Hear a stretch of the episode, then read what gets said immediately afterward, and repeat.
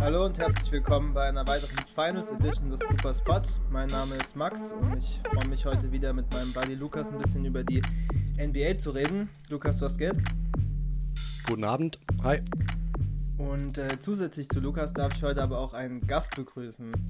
er ist ein Must-Follow auf Twitter, wenn man sich für die NBA interessiert. Und äh, seine Arbeiten kann man über viele Media-Outlets ähm, erreichen, zum Beispiel in der Big oder auch immer mal wieder im Sokrates-Magazin. Das ist ähm, Robert Jersi. Hi Robert, das schön, dass es geklappt hat heute. Guten Abend und Must Follow, ich bin mir da nicht so sicher, aber vielen Dank fürs Lob. Ich denke schon. ähm, also wir haben uns heute getroffen, weil wir natürlich über die Finals sprechen wollen und über die ersten beiden Spiele, die jetzt absolviert sind.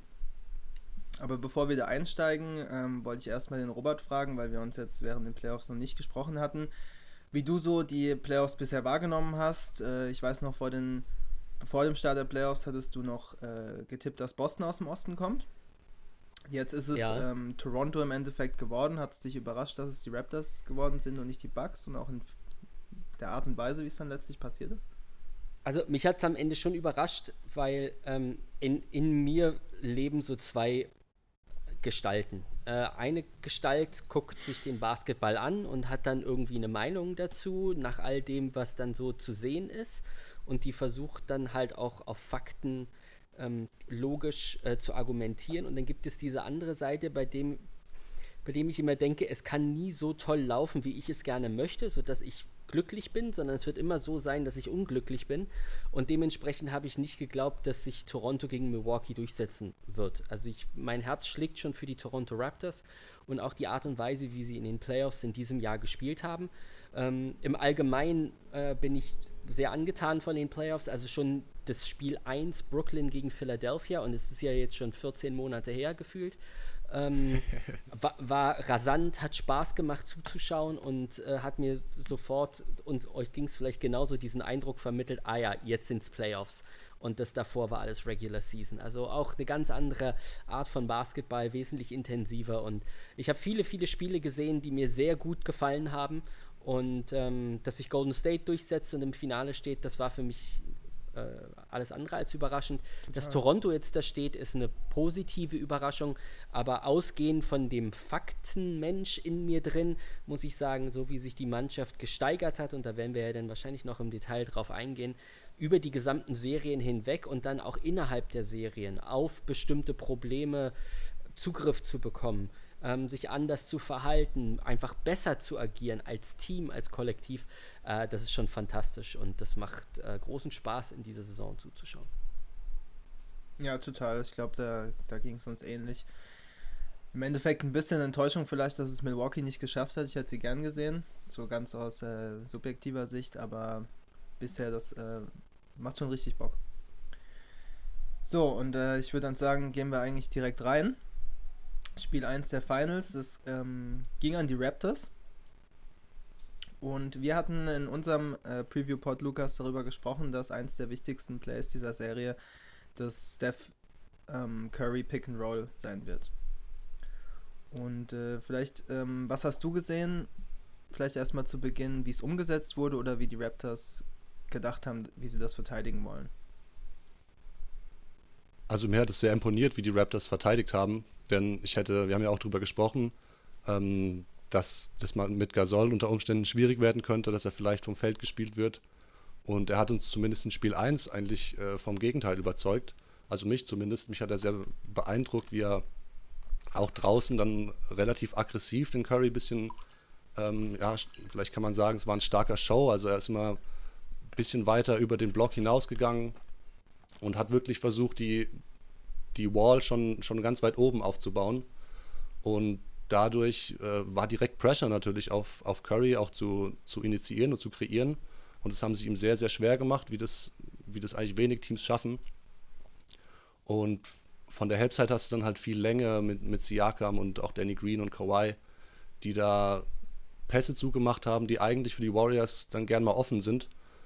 Ähm, wenn ich mich zum Beispiel an, an die Pick and Rolls von Dre und Steph erinnere, mit der Short Roll, aus der Draymond dann gern kreiert hat.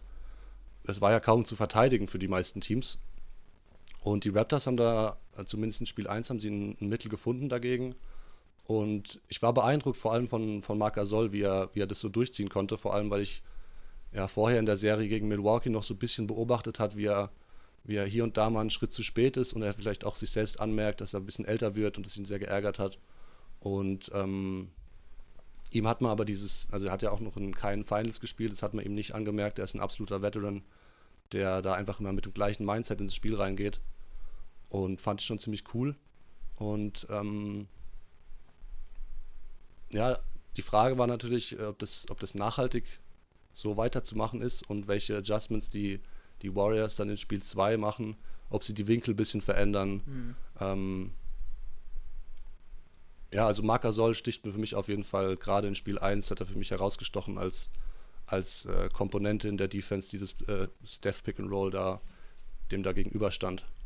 Ja, absolut. Also ich habe es auch als ein, als Balanceakt wahrgenommen, den sie wirklich gut gemeistert haben, weil ähm, du hast schon gesagt, es war kein, es war kein Blitzen, sind da nicht ähm, quasi kopflos hart auf Curry drauf gehatcht.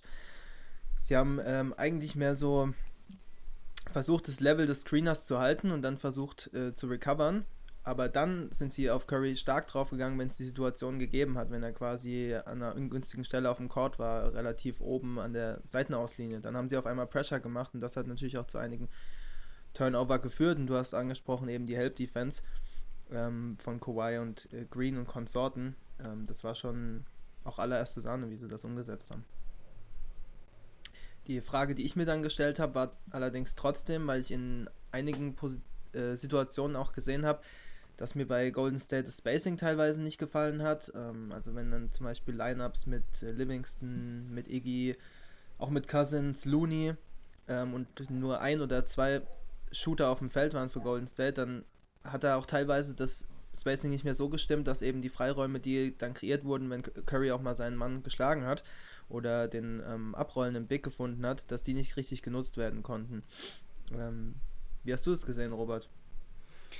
Ähm, ja, vieles habt ihr schon angesprochen. Also was mir vor allen Dingen als Unterschied oder als krasser Gegensatz aufgefallen ist, wenn ich mir die Serie zwischen Portland und, und Golden State angeschaut habe, ähm, dann war relativ äh, deutlich, auch anhand meines Unmuts dann vorm Fernseher immer, dass die Trailblazers einfach diese Help-the-Helper-Rotation nicht hinbekommen haben. Ja. Dass ganz oft ähm, sie vielleicht geswitcht haben, dann geholfen haben und dann kam halt dieses Anspiel auf Draymond und der hat dann den Lob auf Kevin Looney gespielt unterm Korb und da war halt niemand. Und da hat halt die Help-the-Helper-Rotation absolut versagt und, und nicht funktioniert. Und äh, Toronto hat für mich in Spiel 1 ein perfektes Spiel hingelegt. Und ähm, ich lehne mich sogar so weit aus dem Fenster, dass ich sage, die Raptors hätten eigentlich noch höher gewinnen können, Schrägstrich müssen in Spiel 1, weil sie ähm, einige Stretches, in denen die Warriors mit, einer, mit der zweiten Lineup gespielt haben oder nur mit Clay plus XY, ähm, sich trotzdem immer noch irgendwie im Spiel halten konnten. Also das hat sowohl im zweiten Viertel als auch im dritten Viertel geklappt, als Steph dann zum Beispiel ganz viele Freiwürfe gezogen hat, weil er einfach im 1 gegen 1 sein, sein Skill ausgepackt hat und dann in, in unglaublicher Variabilität ähm, aggressiv geworden ist und dadurch halt Fouls gezogen hat, wozu die Raptors ja leider sehr bekannt sind in dieser Serie, ein weiteres Problem.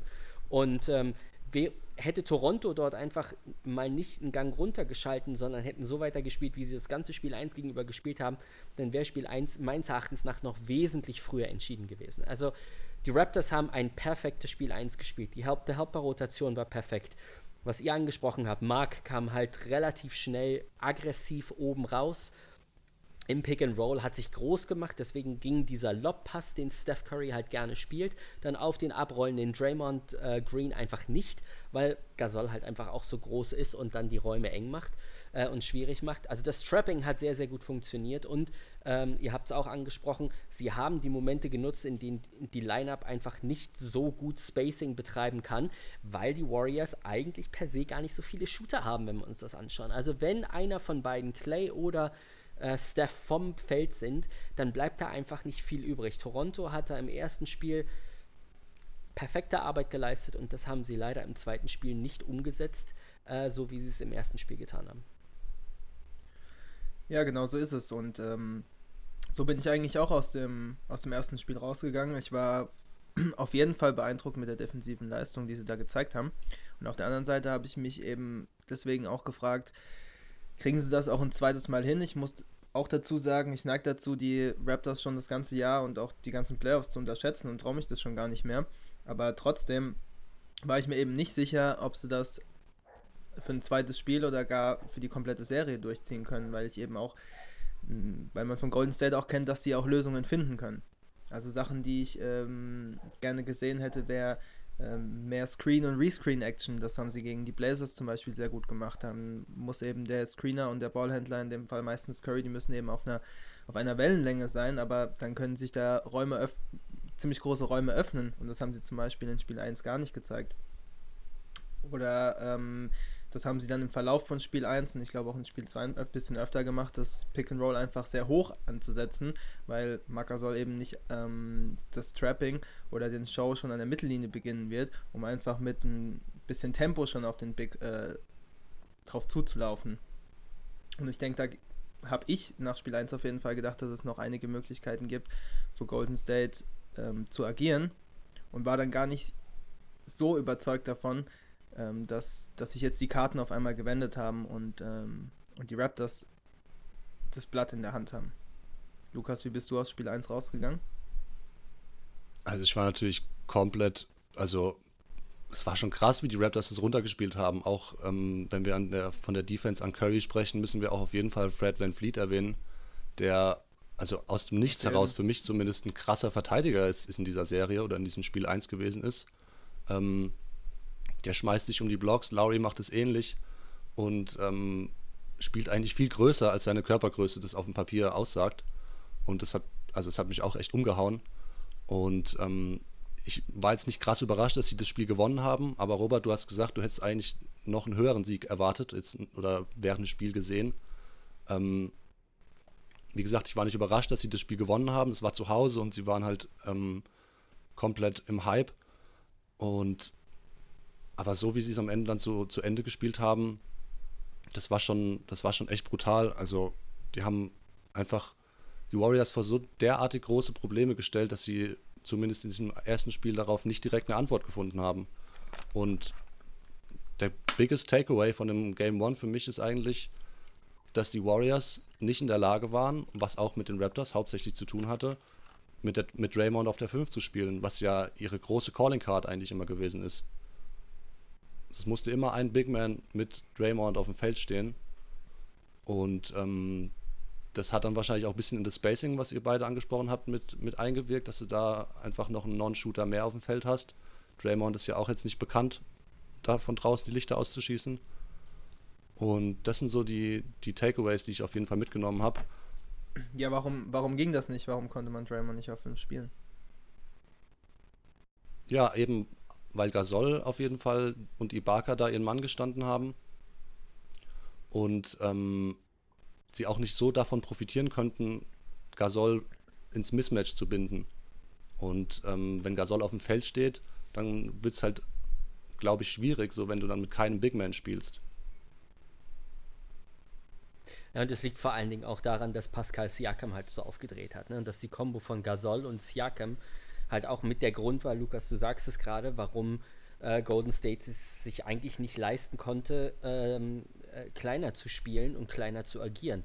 Ähm, weil äh, die Hoffnung halt immer noch da war, dass Draymond der beste Verteidiger in Spiel 1 für Siakam ist. Und gut, er hatte mit Foulproblemen zu kämpfen. Ich glaube, er hätte an der einen oder anderen Stelle ähm, da halt einfach äh, auch ein bisschen aggressiver sein können. Hätte er mit Foul Trouble nichts zu tun gehabt.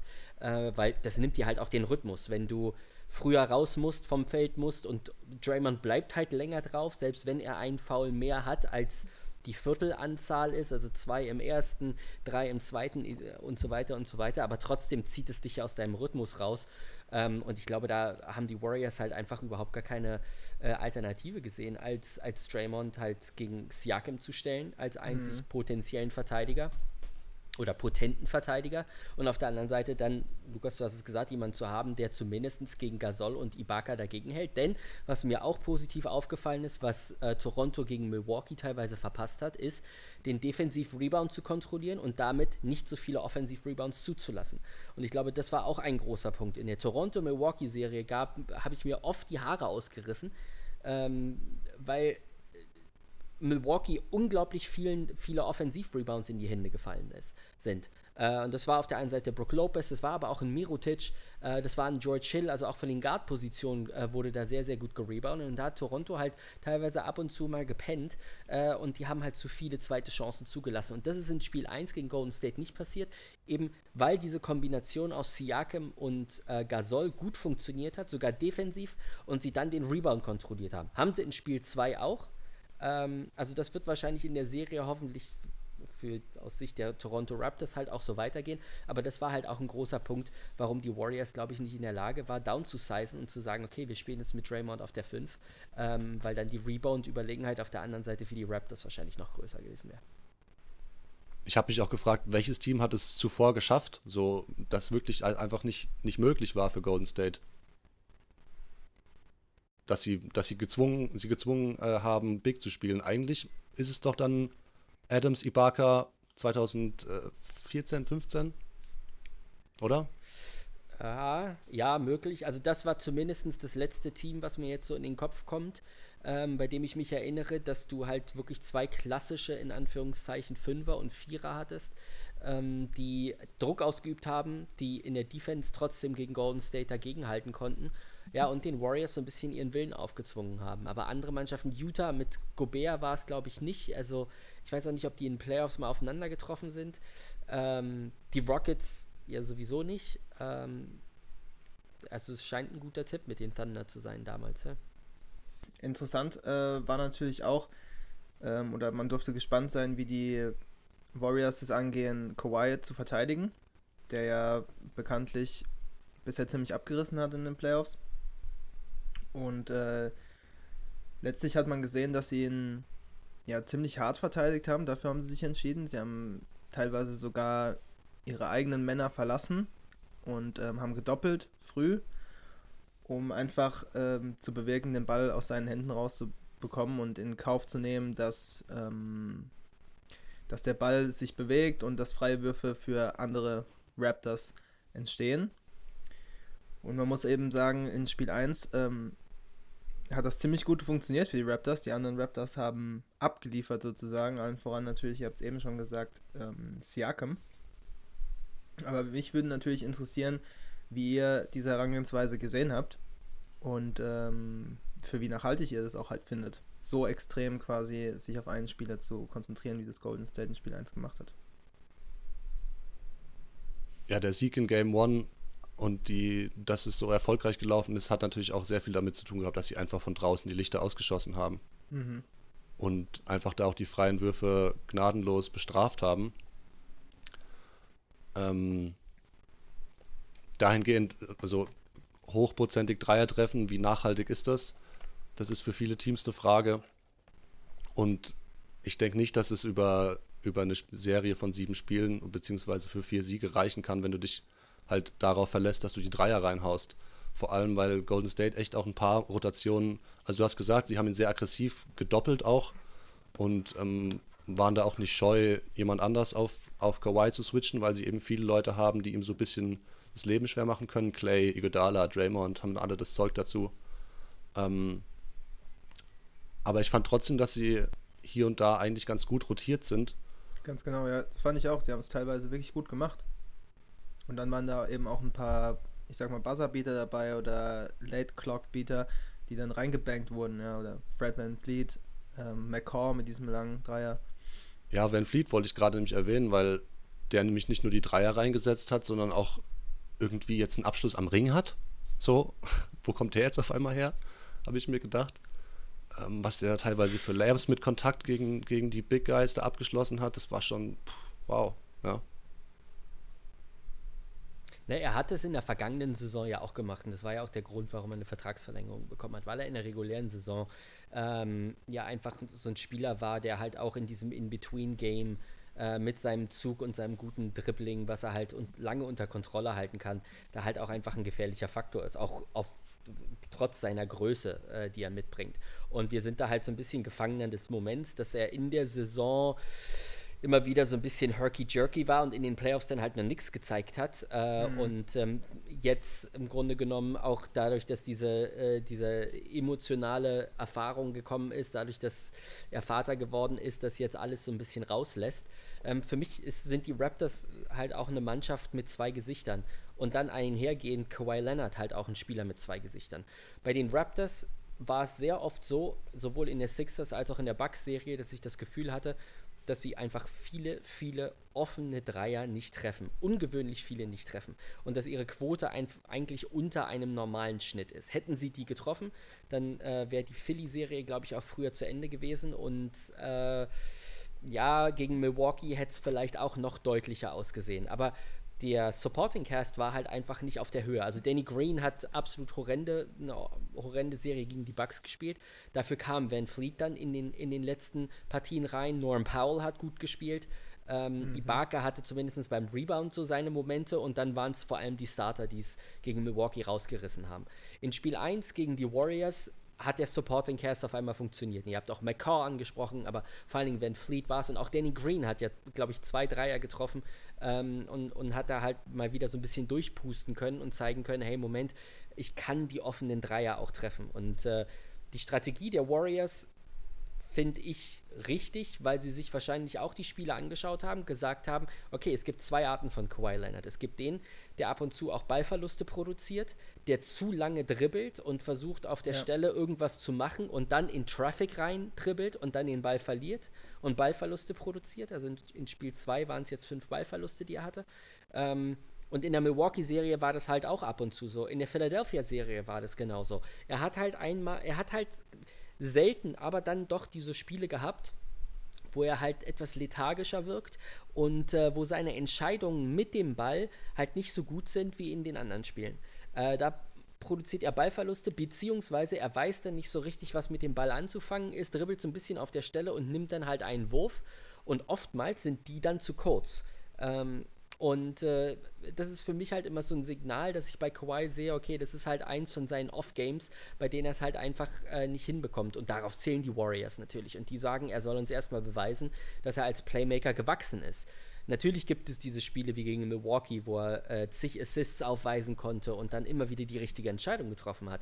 Ähm, aber das ist nicht die Regel bei ihm gewesen in den Playoffs. Und ich glaube, dass, dass das Steve Kerr und sein Coaching-Staff gesehen haben und gesagt haben, okay, das soll er uns jetzt erstmal zeigen, dass er das auch auspacken kann. In Spiel 1 hat es halt gut funktioniert, weil er an sich auch eher passiv war und ich auch andere Spieler gesehen haben, die in der Playmaker-Rolle ähm, da geglänzt haben. Äh, und er war halt nur in Sports da, also auch in der zweiten Halbzeit war er aktiver und ist dann über die Freiwurflinie zu seinen Punkten gekommen. Aber im Allgemeinen fand ich ihn eigentlich doch recht äh, passiv. Äh, vor allen Dingen das, was ich noch von ihm ähm, in Erinnerung hatte gegen die Milwaukee in der also, oder gegen die Milwaukee Bucks. Und ähm, ich, find, ich fand äh, Golden States Gameplan genau den richtigen. Ähm, und es liegt an ihm einfach äh, wieder den Fokus zu haben, die richtigen Entscheidungen zu treffen und vor allen Dingen auch schnellere Entscheidungen zu treffen. Ja, ich sehe es genauso. Also, ich hätte mir vielleicht gewünscht, nach dem Spiel habe ich mir gedacht, also vielleicht ein bisschen mehr Balance reinbringen. Ich muss nicht jedes Mal direkt aufs Double gehen, so gefühlt. Ähm, weil sie auch das Personal meiner Meinung nach haben, Lukas hat es auch schon gesagt, äh, dass sie auch mal One-on-One -on -one das Ganze zumindest versuchen können mit Iggy oder mit Raymond oder ähm, auch Clay. Äh, aber genau wie du sagst, äh, ich habe auch direkt die etlichen Possessions, die wir diese Postseason schon gesehen haben von Kawhi, wo er einfach late in der Clock ähm, ja diesen Hero Jumper nimmt und ihn halt reinmacht, ja, und es ist halt natürlich irgendwo auch geil, ähm, aber wenn du das eben gut machst, so wie die Warriors das machen und das dann eben spät in der Shot Clock auch umsetzen kannst und dann den Ball noch aus seinen Händen quasi äh, zwingst, dann bringst du natürlich die anderen Spieler in eine ganz ungünstige Situation, die dann den Ball bekommen, aber sind nur noch drei Sekunden auf der Uhr und dann musst du dir schnell was einfallen lassen und natürlich muss man dabei auch bedenken, dass die ganzen Jungs im Gegensatz zu diesem Warriors-Team, für die ist das natürlich alles Neuland, mit Ausnahme Patrick McCaw jetzt mal und Kawhi. Ähm, für die ist Finals Neuland und auch, ähm, und auch der Kopf spielt da natürlich eine große Rolle. Und äh, da würde ich auch meine Karten eher darauf setzen, jemand anderen mich schlagen zu lassen als, als Kawhi im Endeffekt. Ja, das war vielleicht auch so eine Sache, die als Takeaway von Game One einfach nicht ganz so nachhaltig ist oder erschien, weil Siakam hatte dieses kranke Breakout-Game, ja. ähm, hat, glaube ich, elf seiner 14 Würfe in Transition gemacht oder auf jeden Fall einen Haufen in Transition bekommen, weil sie eben das so gut defensiv spielen, gespielt haben, dass er auch einfach rennen konnte. Ähm, hat dann auch ein bisschen, ich erinnere mich an eine Situation, wo er den Ball dann auch mal oben hat, an so an Elbow, Dreierlinie in der Richtung und auch so ein, zwei Dribblings gegen Draymond nimmt und einfach mal für den Pull-Up geht. Da war er halt komplett heiß so und macht halt dann diese Dinge auch rein. Aber das ist auch was, da kannst du dich bei Siakam auch nicht drauf verlassen, dass er jetzt diese, diese Finals so weiterspielt. Und ich denke, das war auch irgendwie ein bisschen abzusehen. Wie du sagst, Van Fleet hat es natürlich auch sehr gut gemacht. Und ähm, Danny Green ist noch jemand, der, der Erfahrung auch mitbringt, der natürlich mit den Spurs in einigen Finals schon stand. Mhm, stimmt, ja. Und ich habe es vorhin über Gasol gesagt, ich glaube, für den ist es nicht so krass Neuland, weil er einfach ein super erfahrener Typ ist und auch immer, wie gesagt, das gleiche Mindset für jedes Game hat und da einfach sehr, einfach so eine harte Mentalität mitbringt, die ihn da nicht so nervös werden lässt.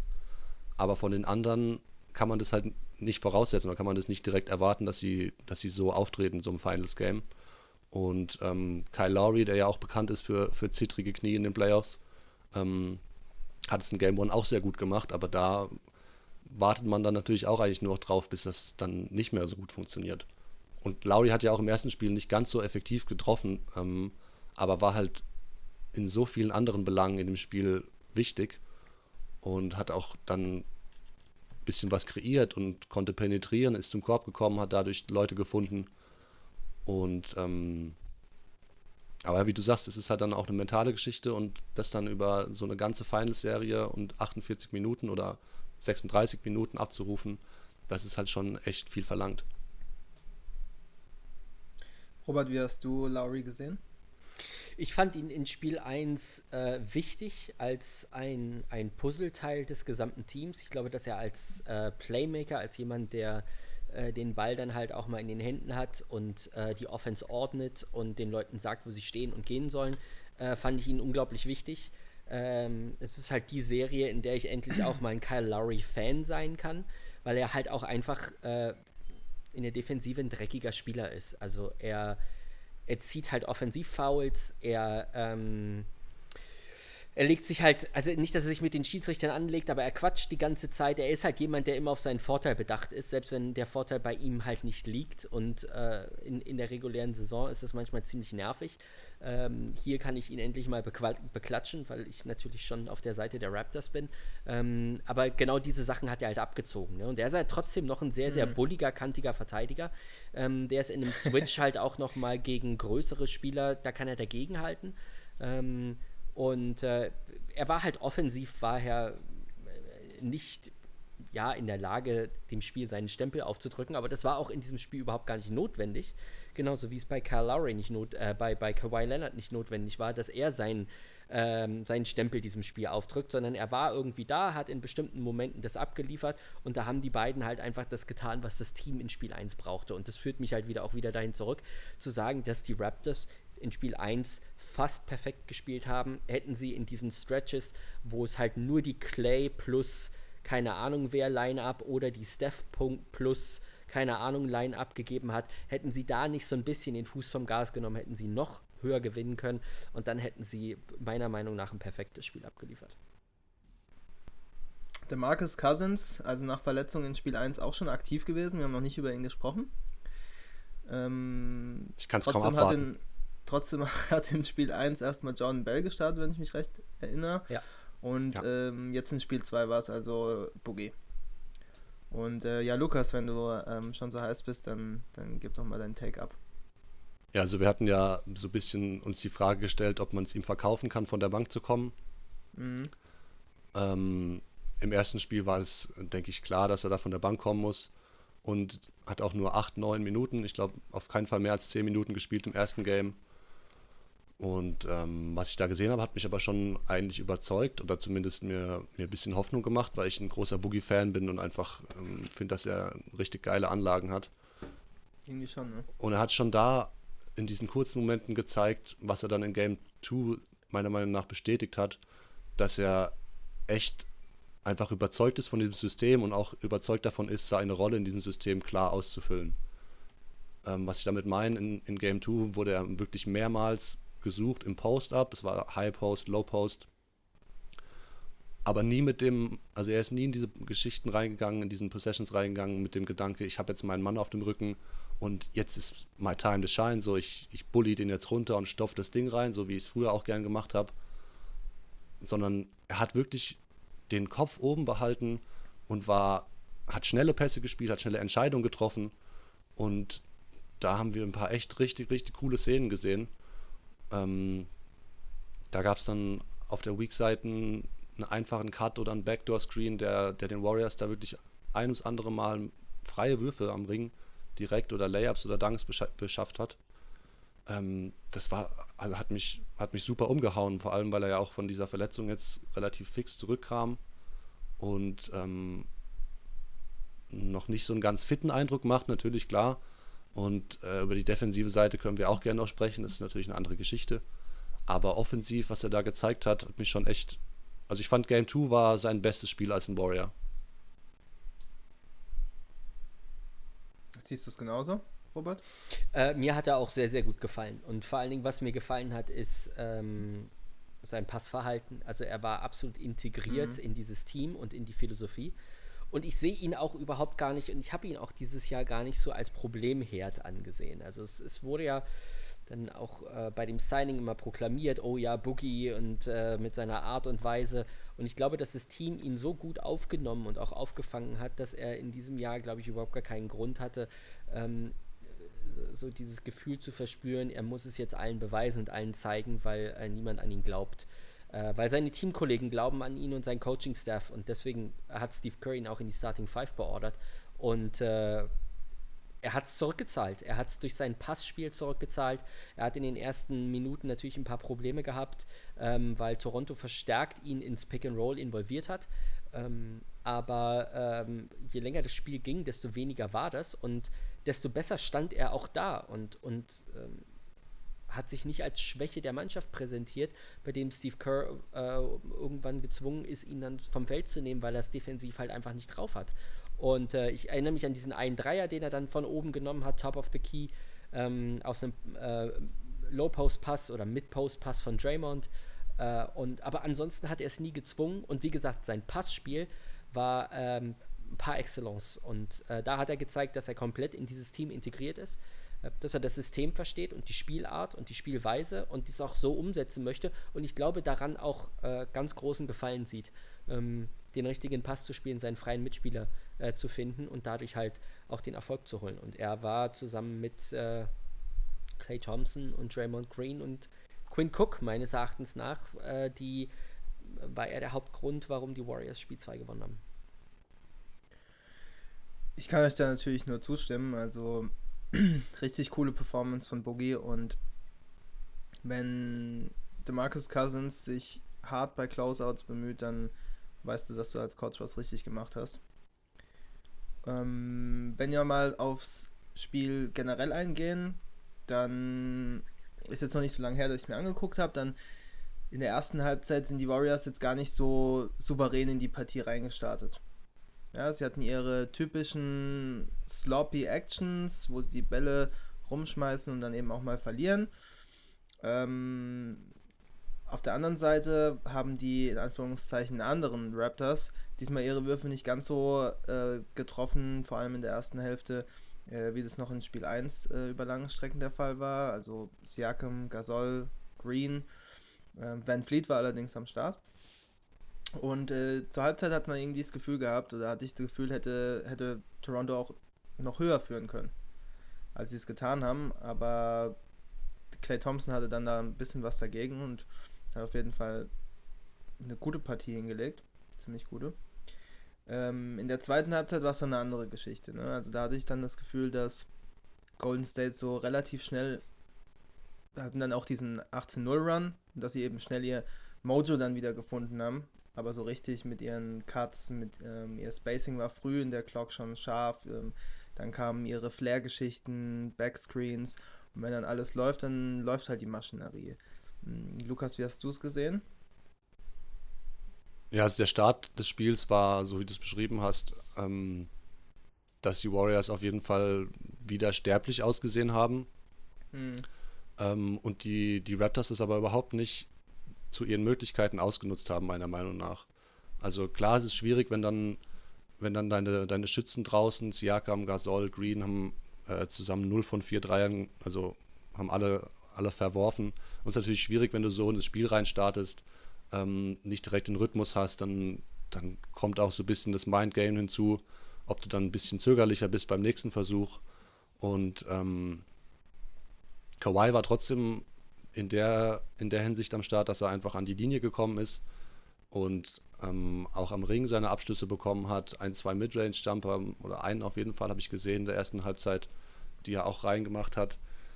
Also die Raptors waren eigentlich auf einem ganz guten Weg und wie du sagst, ich hatte auch das Gefühl, dass sie einfach zur Halbzeit mehr, mit mehr als fünf Punkten vorne sein müssen. Das ist keine Frage. Ähm, sie haben die Boards gewonnen, sie haben das Hustle-Game gewonnen, sie haben sich mehr Ballbesitz erarbeitet, also auch Offense-Rebounds geholt und ähm, dann auch gescored nach den Second, äh, auch Second Chance Points ge geholt, eingesammelt. Und das waren für mich eigentlich alles so, zumindest in den kleinen Bereichen, Anzeichen, dass die Raptors vieles gut machen. Aber offensiv kam dann halt zu wenig, um diese, diese Low-Phase der Warriors wirklich auszunutzen. Und damit haben sie eigentlich den Ball so perfekt vorgelegt für eines dieser Classic Third Quarters von, den, von Golden State, wie wir es schon immer wieder gesehen haben. Und ja, in den ersten sechs Minuten im dritten Viertel haben sie eigentlich das Spiel abgegeben. Was mich jetzt ähm, noch interessiert, ist, wir haben eben lang und breit über die ähm, Verteidigung der Raptors gesprochen und äh, wie die, Robert, du hast gesagt, es war fast das perfekte Spiel und eben auch defensiv hat da so viel funktioniert. Ähm, jetzt in Spiel 2 hatte ich das Gefühl, ich muss gestehen, ich habe mir jetzt die Zahlen da nicht ganz genau angeguckt, hab, ähm, inwiefern sie jetzt mehr im Steph Pick and Roll gescored haben. Aber ich hatte das Gefühl, es lief besser bei Golden State. Hattest du jetzt das Gefühl, dass es daran lag, dass Golden State bessere Schlüsse gezogen hat aus Spiel 1 oder dass auch die Toronto Defense einfach nicht ganz so scharf war wie noch im Spiel 1? Ähm, also das ist jetzt wahrscheinlich eine sehr unpopuläre Meinung, aber ich, äh, ich glaube, also das, der Sieg der Warriors lag nicht an den Warriors gestern. Ähm, das war ganz nett auch wieder anzusehen, dass sie da aus der Kabine kommen und dann halt ihren Run machen, aber ich schreibe das absolut den Toronto Raptors zu. Und die sind ohne Energie und ohne diesen Zug und diese Aggressivität und auch den Willen, den, den Warriors halt gleich, also jetzt dann natürlich metaphorisch, zu Beginn eine zu langen, dass die halt gar nicht erst aufstehen, so wie es in Spiel 1 der Fall war, das habe ich dann nicht gesehen. Also irgendwie scheinen die in die Kabine gegangen zu sein, gegangen zu sein und haben gedacht, so we got this. So, das war so ein bisschen mein Gefühl, das war der Augentest. Ähm, jetzt kommen ein paar Statistiken dazu, die belegen, dass Curry die, die gesamten Warriors, glaube ich, in Hockey Assists angeführt hat, glaube ich, mit vier. Es kommt dazu, dass, glaube ich, Steve Kerr äh, weniger Pick and Roll über Steph hat spielen lassen, sondern Steph mehr in, äh, in Screener-Action involviert war und dann mhm. äh, so Freiräume gefunden hat, beziehungsweise er hat dann tatsächlich diese Backscreen-Action gestellt, ähm, wo relativ oft und auch in diesem Run irgendein Warrior auf einmal frei unterm Korb stand, weil die weil Golden State halt einfach Könige des Screen-Settens sind und äh, da stand jemand frei, zack, der Pass kommt und äh, aus die Maus. Und, äh, und das, das ist natürlich krass. Also da kannst du statistisch natürlich belegen, dass die Anpassungen, die Steve Kerr vorgenommen hat im Kader, ähm, dass die absolut gefruchtet haben. Dass jemand wie Draymond Green auch defensiv wesentlich stärker und präsenter diesmal war. Ähm, und äh, dass sein Gegenüber, sein direktes Matchup Pascal Siakam dann natürlich nicht so gut war wie in Spiel 1. Aber dennoch sagt mir der Augentest, so wie ich das Spiel gesehen habe, die Raptors auch im vierten Viertel, nachdem sie diesen Run kassiert haben und sie hätten ihn stoppen können, äh, ich hatte halt einfach das Gefühl, dass die Energie und der Fokus nicht da war. Sie haben sich zu viele Ballverluste geleistet in, diesen, in, diesen, in diesem Stretch. Sie hatten dann aber die Chance, Ende des dritten Viertels, Anfang des vierten Viertels, Mitte viertes Viertels, Ende vierten Viertels, immer wieder ranzukommen. Also das lag immer wieder in der Luft, aber sie haben sich dann entscheidende Fehler geleistet. Ob nun Kyle Lowry mit zwei, drei dummen Fouls in dieser Phase und er musste halt früher runter, ob es Kawhi Leonard war mit seinen Ballverlusten, ähm, oder dem uninspirierten Spiel in der Offensive. Die Raptors haben sich das selber zuzuschreiben. Und ein Stück weit, glaub, also schreibe ich das den Warriors das, diesen, diesen Sieg nicht zu. Sie haben sich den Arsch aufgerissen, haben einen Gang hochgeschaltet, ähm, Anfang der zweiten Halbzeit, aber Toronto hat alle Möglichkeiten gehabt, so wie sie in der ersten Halbzeit gespielt haben, ähm, diesen Run zu stoppen, beziehungsweise ihn gar nicht zuzulassen, beziehungsweise das Heft wieder in die Hand zu nehmen und sie haben es halt einfach nicht geschafft, weil der Fokus gefehlt hat, äh, weil sie dann halt einfach äh, bei den Abschlüssen nicht so konsequent waren, auch im Passspiel, im Spacing nicht so konsequent waren. Äh, da war viel zu oft Gewusel da und die Warriors hatten Chance, ähm, den, das gesamte Feld klein zu ziehen und klein zu machen. Und ähm, diese Niederlage schreibe ich nur den Raptors zu und nicht dem genialen Play der Warriors. Also ich bin da zum, zum gewissen Teil auf jeden Fall bei dir, weil die Raptors halt, wie du sagst, auch immer wieder die Möglichkeiten hatten, diesen Run zu stoppen bzw. aufzuschließen. Und ähm, sie wurden jetzt auch nicht abgeschossen, also das kann man ja auch nicht sagen. Aber sie haben halt echt auch schon Fehler gemacht, die, die eigentlich nicht passieren dürfen. Du hast die Backscreens angesprochen. Ja. Das war natürlich irgendwie ein, ein kreatives, cooles Adjustment von, von Steve Kerr. Ähm, das habe ich auch echt gerne gesehen, weil sieht man einfach selten, dass dein Point Guard dann als, als Screensetter wirklich so aktiv ist. Und ähm, ich glaube, allein, allein die sechs Punkte von Andrew Bogut waren alles Ellie Oops, die aus diesen, aus diesen ähm, Aktionen entstanden sind. Und da darfst du dich als Toronto einfach hinten nicht so leicht schlagen lassen. Vor allem, wenn die Halfcourt-Defense doch eigentlich immer deine Calling-Card jetzt gewesen ist und dich auch an diesen Punkt gebracht hat. Voll. Und also das waren ja wirklich dann ein, zwei Aktionen, ein Backscreen, ein Cut, freier Layup. Ja. Und das ist für mich eigentlich unverzeihlich. Und da muss ich auch ein bisschen, also Kawhi spielt irgendwie seit gefühlt zwei Wochen auf anderthalb Beinen und ähm, ist trotzdem irgendwie, äh, hat halt Impact. Aber ich habe schon irgendwie gesehen, dass er sich auch defensiv da vielleicht nicht bewusst irgendwie dann auch mal so eine Possession rausgenommen hat, aber einfach auch vielleicht nicht die, die Power hatte, da jede Possession voll zu gehen. Ja. Aber der hat auch schon ein paar Leute verloren, wo ich mir Ja. dachte, also das habe ich bei, sieht man bei Kawhi einfach super selten. Absolut. Und ich glaube, Mike Breen hat es auch während dem Broadcast angesprochen, dass er, dass er das, glaube ich, noch nie gesagt hat, so, aber Kawhi hat da die, die Defense irgendwie, verschlafen. An irgendeine Aussage erinnere mich, vielleicht war es auch der Kollege Mark Jackson. Auf jeden Fall waren das schon Sachen, finde ich, die, die die Raptors sich da auf jeden Fall ankreiden müssen. Und das hat natürlich auch damit zu tun, dass die Warriors dieses Adjustment machen. So, und da eben auch so diszipliniert ihr System halt dann abrufen können und diese Dinge aus dem, aus dem Ärmel schütteln. Und ähm, ja, OG Anunobi war, war wieder aktiv für dieses, für dieses Game. Ich habe gehofft, dass er, ist so ein bisschen mein Liebling von den Raptors, weil ich einfach super viel Upside in ihm sehe und einfach so viele Anlagen auch sehe, die, die richtig, richtig gut sein können, gerade gegen die Warriors. Ich hoffe, in Game 3 kommt er vielleicht zurück. Ähm, der hätte da bestimmt ein bisschen helfen können. Aber im Endeffekt, du hast schon ein bisschen recht, die, die, die Raptors hatten schon echt viele Möglichkeiten liegen gelassen in dem Spiel. Ja, und vor allen Dingen ähm, die Problematik, wenn du Nick Nurse bist äh, und siehst, dass äh, Anfang der zweiten Halbzeit einfach Sachen nicht funktionieren, dann hilft dir leider ein OG Ananobi halt nichts. Ne? Der defensiv da vielleicht noch es ist halt immer fraglich, wie, wie fit er ist und spritzig er ist, aber defensiv da zumindest schon mal irgendwie ein, ein Live-Body ist, aber der dir offensiv halt nichts bringt. Ne? Also er hat ja dann auch relativ schnell Fred Van Fleet gebracht als zweiten Ballhändler zusammen im Backcourt mit Kyle Lowry, was ja eigentlich so in, in den Finals bisher ganz gut funktioniert. Ähm, aber da war halt ganz deutlich, dass das Nurse nach Offensive gesucht hat. Und diese Offensive kam halt zumindestens äh, nur von Van Fleet so wirklich und ansonsten von Kawhi Leonard, obwohl, wie gesagt, sein, er hat, glaube ich, 34 Punkte, 14 Rebounds gehabt, aber mein, das Spiel gestern hat mir von ihm überhaupt nicht gefallen.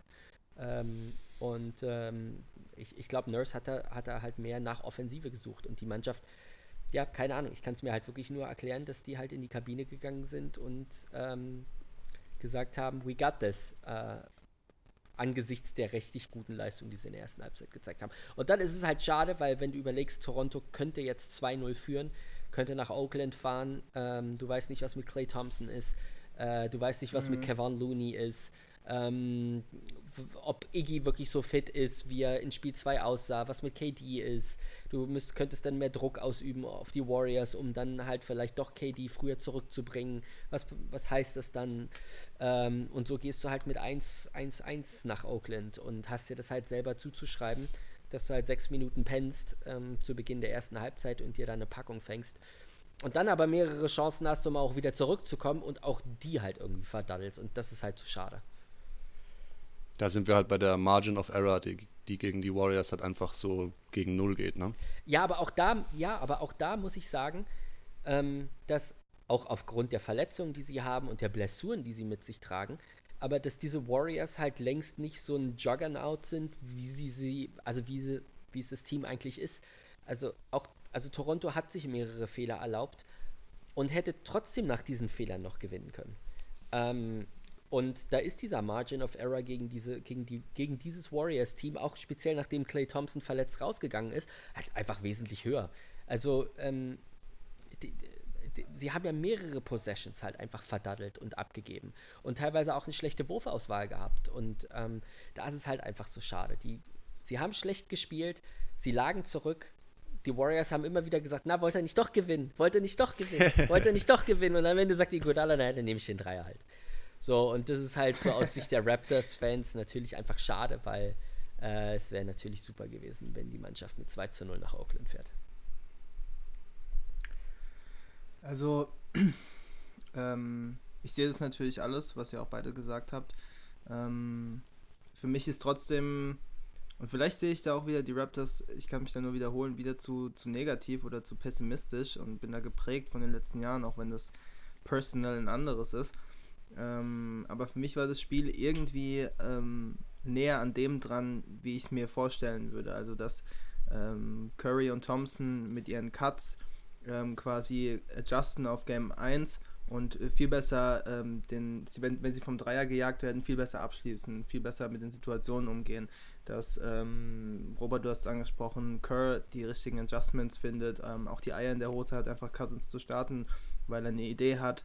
Ähm, dann aber, als äh, Looney verletzt raus musste und Bogut kam, wieder quasi die, ähm, das Pick-and-Roll-Coverage ein bisschen umstellt, ein bisschen klassischer spielt und Bogut absinken lässt. Ähm, das waren schon alles Punkte, die mir gut gefallen haben. Und für mich ist es dann halt realistischer, ein Spiel von den Raptors zu sehen, in dem Kawhi scored, wie wir es die Postseason auch gewohnt sind. Und jetzt eben auch schon seit mehreren Wochen. Lukas hat es gesagt, mit der Müdigkeit, die dann damit auch einhergeht und der Rest des Supporting Casts ähm, eben nicht wie auch in Spiel 1 ähm, Lights Out shootet oder ein Pascal Siakam für 38 ähm, aufgeht. In Flammen sozusagen. Ähm, das heißt, ich habe es ein klein bisschen anders gesehen. Jetzt würde mich natürlich interessieren, äh, wie schätzt ihr jetzt Spiel 3 ein? Ähm, sehen wir jetzt in Toronto, was sich wieder besinnt? Auf äh, Spiel 1, beziehungsweise, wenn man es so sieht wie Robert, auf die Mentality, dass sie einfach da sind. Denn so wie ich dich verstanden habe, glaubst du ja an die Ability auf jeden Fall. Ähm, also ich glaube auf jeden Fall an ihr Vermögen und die Möglichkeit in der jetzigen Konstellation ohne Kevin Durant, allerdings mit allen anderen trotzdem diese Finalserie zu gewinnen. Mhm. Ähm, sie haben mehr als nur eine kleine Chance. Äh, was allerdings klappen muss, ist ähm, die defensive Zuordnung. Sie dürfen halt nicht das Fuß vom Gas nehmen, so wie sie es in Spiel 1 mhm. und 2 äh, jeweils gemacht haben. Ähm, aber jetzt in Spiel 3 hängt halt tatsächlich alles so ein bisschen von den Umgebungsvariablen ab. Also was ist mit Clay Thompson? Was ist mit Kevin Looney? Was ist mit Andre Iguodala? Äh, wie wird die Mannschaft halt auftreten? Und äh, ja, bei aller äh, Lobpreisung über die KD-losen Warriors ähm, und wenn sie in der nächsten Saison tatsächlich ohne KD auskommen müssten, dann haben sie ja auch einen ganzen Sommer Zeit, um diese Position mit jemand anderem zu füllen. Also die Mannschaft, so wie wir sie jetzt sehen, wird ja nicht bestehen bleiben. Sie werden ja dann in der Lage sein, ihren, ihren Kader tiefer zu machen. Aber der Kader ist halt nicht tief. Die Warriors sind halt mhm. gerade tatsächlich nicht tief und sie haben auch nicht viele Schützen. Und ähm, es war sehr nicht überraschend zu sehen, aber dann gut für die Warriors natürlich, wie Quinn Cook abgegangen ist in Spiel 2 und dass er die offenen Dreier auch getroffen hat. Aber ansonsten hat Toronto da halt einfach den großen Vorteil in diesen Lineups, wo halt nicht Clay und Steph auf dem Feld stehen, sondern nur einer von beiden, weil du dann halt tatsächlich deinen Fokus komplett auf diesen einen Shooter packen kannst, ähm, deine Abstimmung besser findest, äh, hard trappst und dann die anderen Spieler zwingst, äh, offene Dreier zu treffen. Und auch wenn Jerebko und McKinney und, und Igudala in Spiel 1 ab und zu auch mal getroffen haben, es hat halt im Endeffekt nicht gereicht, weil äh, Steph halt statistisch gut war, Clay semi war, Draymond Foul Trouble hatte, aber sowieso offensiv ja kein Scorer ist und dann war dahinter halt aber auch mhm. nichts.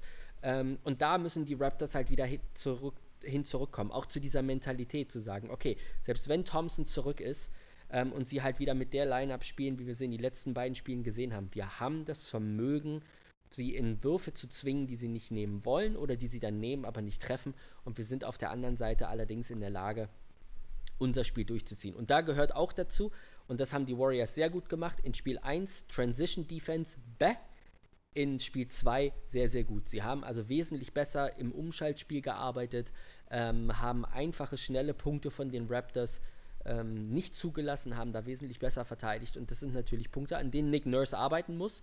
Und auf dem langen Flug in Richtung Westküste wird er einiges an Videomaterial haben, was er aufarbeiten kann, äh, um seine Jungs halt neu einzustellen und dort den neuen Spirit zu finden.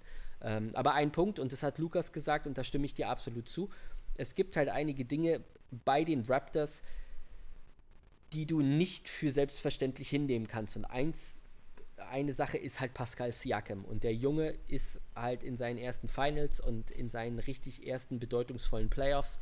Und dass er so eine Leistung abliefert wie in Spiel 1, kann von ihm einfach noch nicht erwartet werden. Und deswegen müssen sich die Raptors halt auch äh, ja, die müssen halt auch in der Lage sein zu verstehen, ähm, dass von den oberen Leistungsträgern, Strich, Stichwort Gasol und Larry und vor allen Dingen auch Leonard halt einfach mehr kommen muss, äh, weil sie können sich auf so eine Leistung halt nicht verlassen.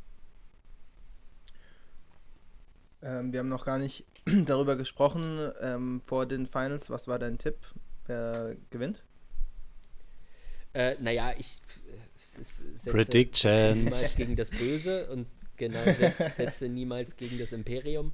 Ähm, also natürlich war mir eigentlich, äh, habe ich innerlich auf, auf die Warriors natürlich gesetzt, weil ich gedacht mhm. habe, so wird es kommen. Ähm, auf der anderen Seite war mir aber auch klar, dass die, dass die Raptors eine Chance haben.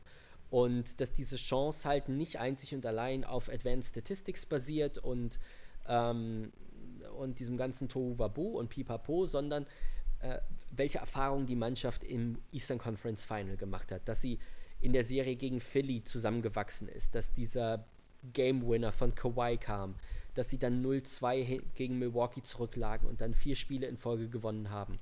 Ähm, dass die Jungs halt einfach zusammengewachsen sind und gesagt haben, okay, und jetzt sind wir im Finale. Ihr habt ja auch die Bilder von Larry und, und allen anderen gesehen, die realisiert haben, dass sie das erste Mal in den NBA Finals stehen. Mhm. Und ich glaube, dass sich da einfach eine Kettenreaktion und positiver Energie ergeben hat, die durchaus in der Lage ist, ähm, aus so einer Mannschaft äh, eine Menge rauszuholen. Und Spiel 1 hat mich so ein bisschen erinnert, ähm, auf der einen Seite die Toronto Raptors in der Rolle der Dallas Mavericks, als sie den Titel gewonnen haben. Aber auf der anderen Seite auch in der Rolle der San Antonio Spurs und vor allen Dingen die Warriors in der Rolle der Miami Heat im letzten Jahr 2014 wo die Heat eigentlich sehr, sehr gut durch die Playoffs gekommen sind und in der Saison gut waren und auf einmal auf ein Team getroffen sind, was so gut eingestellt war ähm, und so tief war und Miami überhaupt nicht tief war, mhm. ähm, dass auf einmal sich Risse ergeben haben und dass dieses Star-Ensemble am Ende einfach nicht ausreichend im Tank hatte, um die NBA Finals zu gewinnen. Und in, in den ersten sechs Vierteln dieser NBA Finals haben mich die Warriors an die Miami Heat erinnert und an diese Serie, wo die Spurs halt einfach Rache geübt haben und ähm, den, den, äh, das Parkett mit ihnen aufgewischt haben. Und äh, für mich wird es spannend sein zu sehen, ob die Raptors das durchhalten können, in welcher Konstellation die, die Warriors in Spiel 3 auftreten werden, also wer tatsächlich spielen kann und wer nicht. Ich kann mir auch durchaus vorstellen, dass Clay Thompson sagt, screw it, ich spiele, aber er ist halt nicht fit. Das ist natürlich auch gefährlich.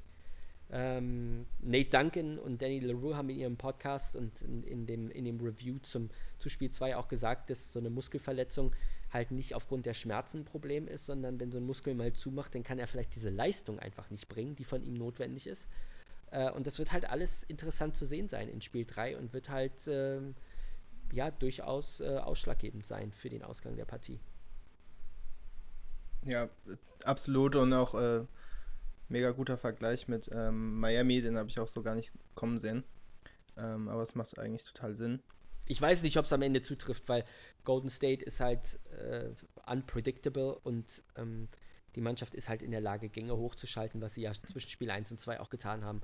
Ähm, äh, und wir haben die Protagonisten angesprochen, die einfach auch eine bessere Leistung gezeigt haben. Also äh, das kann natürlich auch wie ein Kartenhaus in sich zusammenfallen, dieser, dieser Vergleich. Aber in den ersten sechs Vierteln sahen sie halt einfach so aus. Und wenn ich das dann halt noch hinzuaddiere, dass mir Toronto halt eigentlich überhaupt nicht in der zweiten Halbzeit gefallen hat und sie hatten trotzdem noch Chance zu gewinnen, ähm, dann, dann gebe ich diesen Vergleich noch nicht ganz auf. Ja, absolut. Vergleiche können natürlich immer irgendwo nach hinten losgehen, aber die Punkte, die du ansprichst, äh, die sind auf jeden Fall valide. Und absolut interessant. Äh, Lukas, ähm, du hattest ja auch vor der ähm, Serie auf äh, Golden State getippt. Wir beide. Ähm, hat sich jetzt irgendwie ein bisschen bei dir was geändert nach den ersten zwei Spielen? Siehst du Toronto jetzt vielleicht positiver? Ähm, sie können definitiv ein Game holen in, in Oakland. Und ich glaube, wir haben sie jetzt in Hindsight im Rückblick ein bisschen unter Wert verkauft, vielleicht in unserem Preview-Pod. Ähm, da haben sie mir jetzt auf jeden Fall, wie Robert es gesagt hat, über diese sechs Viertel vor allem echt gezeigt, dass sie da schon echt viel Zeug dazu haben, wirklich gegenzuhalten und die Warriors eben auch so ein bisschen sterblich aussehen. Ähm, also ich finde, wir haben sie etwas unter Wert verkauft und ich, ich denke, dass die Serie ziemlich offen ist, gerade auch wegen den von Robert angesprochenen äußerlichen Umständen, also den, den Verletzungen allen voran. Clay Thompson und natürlich Kevin Durant von dem ich übrigens nicht glaube, dass er jetzt in Game, Game 3 aufläuft. Ähm, weil, also, wenn Clay ausfällt, glaube ich nicht, dass die Reaktion der Warriors ist, jetzt müssen wir Durant spielen lassen. Ähm, ich glaube, da, damit sind sie zu cool mit dem, mit dem einen Sieg, den sie jetzt geholt haben und auch einfach zu, haben zu viel Selbstvertrauen, ähm, dass sie das auch ohne KD ähm, holen können wenn Clay natürlich wegfällt, dann, dann haben wir natürlich einen ganz großen Salat in Golden State. Äh, das wird ganz schwierig werden, den zu ersetzen, nahezu unmöglich. Ähm, wir haben es vorhin angesprochen, Robert vor allem, dass einfach von der Bank so wenig Shooting da ist. Quinn Cook hat jetzt ähm, natürlich auch einiges getragen im letzten Viertel des letzten Spiels, aber das ist ähnlich wie bei, bei Toronto, also da kannst du dich auch auf keinen Fall drauf verlassen. Ähm, ich sehe mhm. allerdings schon, dass die, dass die Raptors die Möglichkeit haben, jetzt sich so ein bisschen zu sammeln und ähm, ich weiß nicht, wie viele Tage jetzt äh, frei ist, aber es werden bestimmt wieder zwei, drei Tage sein, in denen sie sich da zusammensetzen können und dann werden zumindest so kleine Fehler wie diese freien Würfe am Fließband nach den Backscreens, sowas denke ich, werden wir dann nicht mehr so einfach sehen im, im nächsten Spiel, weil das sind so die Stellschrauben, an denen man als erstes dreht vielleicht, weil so einfache Punkte darfst du einfach nicht zulassen. Das ist einfach Period. Und ähm, ich finde es auch ähm, positiv, dass Nick Nurse quasi dieses Risiko eingegangen ist. Er hat ja dann, nachdem die Raptors wirklich so gar keinen Zugriff gefunden haben auf das Spiel in der zweiten Hälfte, die Box-and-One-Zonenverteidigung ähm, da installiert und was natürlich schon bemerkenswert ist, sowas während dem Spiel zu machen. Und äh, Zonenverteidigung sehen wir eh eigentlich nie in der, in der NBA. Die Nets haben das gern mal gemacht, noch während der Saison, hat mir auch immer ganz gut gefallen. Ich fand es eigentlich auch ganz die Nix auch. Tatsächlich ein paar ja, schön. Mal. Cool. Ähm, nee, also das hat mir, das ist auf jeden Fall ein positiver Effekt, dass er diesen, dass er diesen Mut beweist, da auch Risiko einzugehen. Und es hat die Warriors jetzt nicht vor unlösbare Probleme gestellt. Ähm, aber wenn zum Beispiel jetzt noch ein Clay ausfallen würde oder einfach sehr limitiert ist in seinen Bewegungen und also einfach eingeschränkt ist und dann da nicht das abrufen kann, was er, was er sonst da abspult, dann kann so eine Box-in-One-Zone natürlich, wenn das mit dem Shooting nicht bestraft werden kann, noch ein bisschen ähm, verheerender sich auswirken auf die Offense der Warriors. Absolut. Und das finde ich cool, dass er das ausprobiert hat. Und ähm, er hat den Mut dazu, die Adjustments zu gehen. Und ich denke, dass, dass die Raptors auf jeden Fall wieder ein bisschen mehr Zugriff auf das Spiel im nächsten Spiel haben werden. Und da an den richtigen Stellstrauben stehen, habe ich äh, drehen, da habe ich Vertrauen rein. Und ähm, ich denke, wir sehen eine, ich sehe diese, die Serie jetzt auf jeden Fall enger als, als zuvor, als vor den Finals, als im Preview-Pod. Ähm, für mich ist eigentlich alles offen. Ähm, es wird auf die äußerlichen Umstände, auf die Verletzungen mitunter ankommen. wenn Golden State in einer guten Besetzung auflaufen kann mit Clay, mit Iggy, im Verlauf der Serie vielleicht irgendwann noch mit Durant, dann sehe ich sie nach wie vor irgendwo vorne. Aber ich sehe es auch wie Lukas, dass sie schon auch ähm, mir auch gezeigt haben, dass sie das irgendwie drauf haben, da mitzuspielen und ähm, sogar mehr. Und äh, das muss ich ihnen dann schon anerkennen. Ähm, ja, aber soweit äh, würde ich sagen, haben wir erstmal die ersten zwei Spiele, alles was ähm, von Relevanz ist, mal abgehakt, außer einer von euch will noch unbedingt was loswerden. Eigentlich nicht, nur dass es, für, also für mich wird es interessant zu sehen sein, ähm, und auch da wieder äh, Nate Duncan zu zitieren, ob einer der Coaches nach einem Sieg äh, Veränderungen vornehmen wird. Meistens äh, ist mhm. es ja mhm. immer nur so, dass nach äh, Niederlagen Veränderungen vorgenommen werden. Also wird Steve Kerr jetzt nach Spiel 2 nochmal eine Veränderung vornehmen ähm, und, und wieder was Neues aufs Parkett zaubern, äh, womit äh, die Raptors dann zu kämpfen haben. Und auf der anderen Seite stelle ich mir natürlich die Frage, ob, ähm, ob äh, Nick Nurse unter Umständen mit einem mit einem Layup-Change kommen wird. Ich kann es mir eigentlich nicht vorstellen. Ähm, die einzige Möglichkeit oder die einzige Option, die ich sehe, ist, dass Fred Van Fleet von Anfang an spielen wird und äh, Danny Green auf die Bank geht, aber äh, das, das, wird wahrscheinlich im, in, im Hinblick auf die Starting Five der Golden State Warriors eigentlich nicht so praktikabel sein, weil du dann mit Clay und Steph zwei Shooter hast und einer ist ein bisschen größer und wer soll den dann verteidigen mhm. und äh, ja, das wird halt äh, gut zu beobachten sein und äh, ob die defensiven Matchups da halt nochmal so ein bisschen durcheinander gewürfelt werden und äh, die Coaches sich da nochmal was ausdenken. Ja, ich habe auch noch, noch zwei kleine Sachen.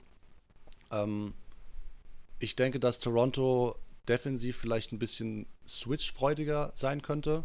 Also das haben sie ja echt so gut es geht vermieden und es scheint ja auch die Vorgabe zu sein, eindeutig. Und ich glaube, dass ab einem gewissen Zeitpunkt, vor allem wenn bei den Warriors jetzt alles fit ist und dann wird natürlich noch einer draufgesetzt, wenn KD zurückkommt, dann kannst du dieses Team, glaube ich, nicht besiegen, wenn du nicht in den richtigen Momenten switchen kannst.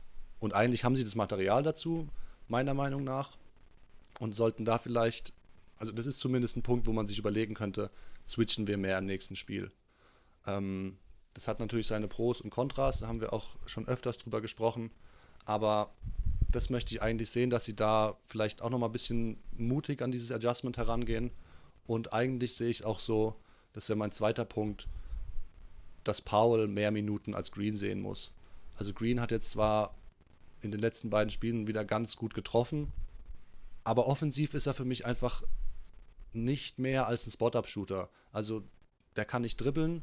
Ähm, wenn ich mir anschaue, dass er gegen Steph Curry da teilweise aufposten will und dann da Pässe rausspielt, da das möchte ich mir gar nicht anschauen. Da schlage ich die Hand vorm Kopf zusammen. Ähm, und da sehe ich Norman Powell einfach als ein viel, ähm, zumindest in der Offense natürlich, vielseitigeren Spieler, der auch mal, auch mal so ein Dribbling nehmen kann und auch mal so einen Cut abschließen kann. Wir haben einen fulminanten Dank gesehen, den er da reinrobbt. Ähm, also ich möchte mehr Powell und weniger Green sehen. Vor allem, wenn es darum geht, die Offense wieder ein bisschen ins Laufen zu bringen. Ja, ja, also ist ein guter Punkt, wobei Powell natürlich auch so immer so ein bisschen das Spiel mit dem Feuer ist. Ähm, das hat er jetzt in den NBA Finals noch nicht so oft gezeigt. Er ist natürlich ein besserer Ballhändler, da hast du absolut recht. Er kann offensiv halt mehr. Aber das ist auch so ein bisschen sein großes Problem, weil äh, ist er denn der Meinung, dass er noch mehr könnte, dann macht er dir vielleicht auch Possessions kaputt. Ja, natürlich. Äh, während du bei Danny Green, also ich weiß, welche, welche Situation du ansprichst, auch, auch ich saß vorm Fernseher und als Danny Green auf einmal mit Post auftaucht und gegen Steph Curry aufpostet, dachte ich mir auch so, naja, äh, Prost Mahlzeit ähm, und da ist auch nicht wirklich viel bei rumgekommen. Aber er ist halt jemand, der dir keine Possessions kaputt macht, sondern der halt tatsächlich sich bewegt, der Screens stellt, der den offenen Wurf nimmt und der weiterpasst. Und ähm, ich, ich, mehr Norman Powell ist auf jeden Fall immer eine gute Sache im Leben, also gar keine Frage. Äh, ja. Für mich wird es halt interessant zu sehen sein, ob ähm, vielleicht Nick Nurse ab und zu dann eher mit einer kleineren Lineup spielen würde, die vielleicht es dann auch schafft, äh, mehr in die Transition zu gehen und Early Offense zu generieren und du dann vielleicht da weniger Minuten bei Ibaka hast und dafür mehr Minuten bei Powell und vielleicht versuchst mit Kawhi Leonard eher auf der 4 zu spielen. Ob vielleicht sowas in die Richtung kommt. Aber dann ist natürlich die Frage, ob die defensiven Matchups dann gut passen, ob diese äh, Lineup dann tatsächlich in der Lage ist, gegen die Warriors zu verteidigen und dann im Plus-Minus tatsächlich positiv ist. Oder ob du dich halt tatsächlich nur darauf fokussierst, offensiv ein bisschen schneller zu sein, was dir allerdings nichts bringt, wenn du den Defensiv-Rebounds halt Rebound nicht kontrollieren kannst. Ja. Das ist halt, glaube ich, das große Problem von Nurse. Ich finde es aber eigentlich ein ähm, richtig guter Punkt, den du ansprichst. Ich würde auch versuchen und würde mir wünschen von Toronto, dass sie es kleiner versuchen. Gerade weil jetzt Cousins dabei ist, um quasi Golden State ein bisschen zu ja. locken. Lukas, du hast vorhin gesagt, ähm, ja, sie, Cousins hat es vermieden, in diese Isolation Post-Up, jetzt ist mein Turn, äh, Riege reinzurutschen und hat seinen Schuh super runtergespielt. Aber warum lockst du die Warriors nicht mit einem Mismatch und sagst, ja komm, mach doch, mach doch jedes Mal. Das ist, gefällt uns tausendmal besser, als wenn ihr ähm, hier off the ball die ganze Zeit ähm, Actions lauft und alle bewegen sich. Geht in die Isolation und dann kann man ja immer noch schauen, wie das Ganze dann läuft. Das ist ein guter Punkt. Ja, auf jeden Fall. Finde ich auch interessant. Siakam auf der 5 möchte ich auch irgendwann sehen. Irgendwann muss es passieren. Aber mal schauen. Das ist dann vielleicht etwas zu mutig. Schauen wir mal. Gut, aber sonst, ähm, dann würde ich mich erstmal bei euch beiden bedanken. Yes, sir. Ähm, danke euch. War wie, war wie immer top. Und äh, Robert, ich hoffe, dass wir uns äh, entweder vor oder spätestens nach der Draft nochmal bei dir auf dem Pod wieder sprechen und ein bisschen ja, über die Knicks ja, reden. Also äh, ich äh, auf jeden Fall vor dem Draft wird dann noch was sein. Ich wollte eigentlich zur Lotterie was machen und dann dachte ich mir so, warum soll ich mhm. das alles wieder kauen, was alle anderen schon gesagt haben, weil die Konstellation ist eigentlich momentan recht deutlich. Äh, da kommt jetzt dieses Tagesgeplänkel dazu, wo du dann hörst, dass die Knicks vielleicht runtertraden wollen und dann laden sie RJ Barrett ein und dann hast du halt diese ganzen ähm, ähm, Draft-Profiles gerade, die ich mir reinziehe und die möchte ich auch erstmal ähm, mir anhören und mir auch selber ein paar Videos anschauen und die, die Jungs scouten, bevor ich da irgendwie einen Podcast raushaue und über irgendwas erzähle, ja, worüber ich keine Ahnung habe. Aber ähm, auf jeden Fall vor dem Draft äh, soll, wird noch was aufgenommen, allein um die Konstellation nochmal so ein bisschen zu begutachten, denn wir wissen alle, auch im NBA Draft kann ja getradet werden und vielleicht wird in dieser Nacht schon einiges passieren, ähm, was wir uns jetzt noch gar nicht vorstellen können. Es hört niemals auf, es hört niemals auf. Weil das ist ja auch das Schöne daran. ja, absolut. Ja. Ich liebe die Draft ja, auch einfach. Absolut. Das ist immer Wahnsinn, alle drehen immer durch. Spaß. Ja, ja. Gut, dann ähm, dann wünsche ich euch noch einen schönen Abend. Und äh, Dito wünsche ich euch auch. Vielleicht mal irgendwann wieder. Auf jeden Fall. Gerne. Scoop, scoop. Ciao, Bis ciao. Dann, ciao.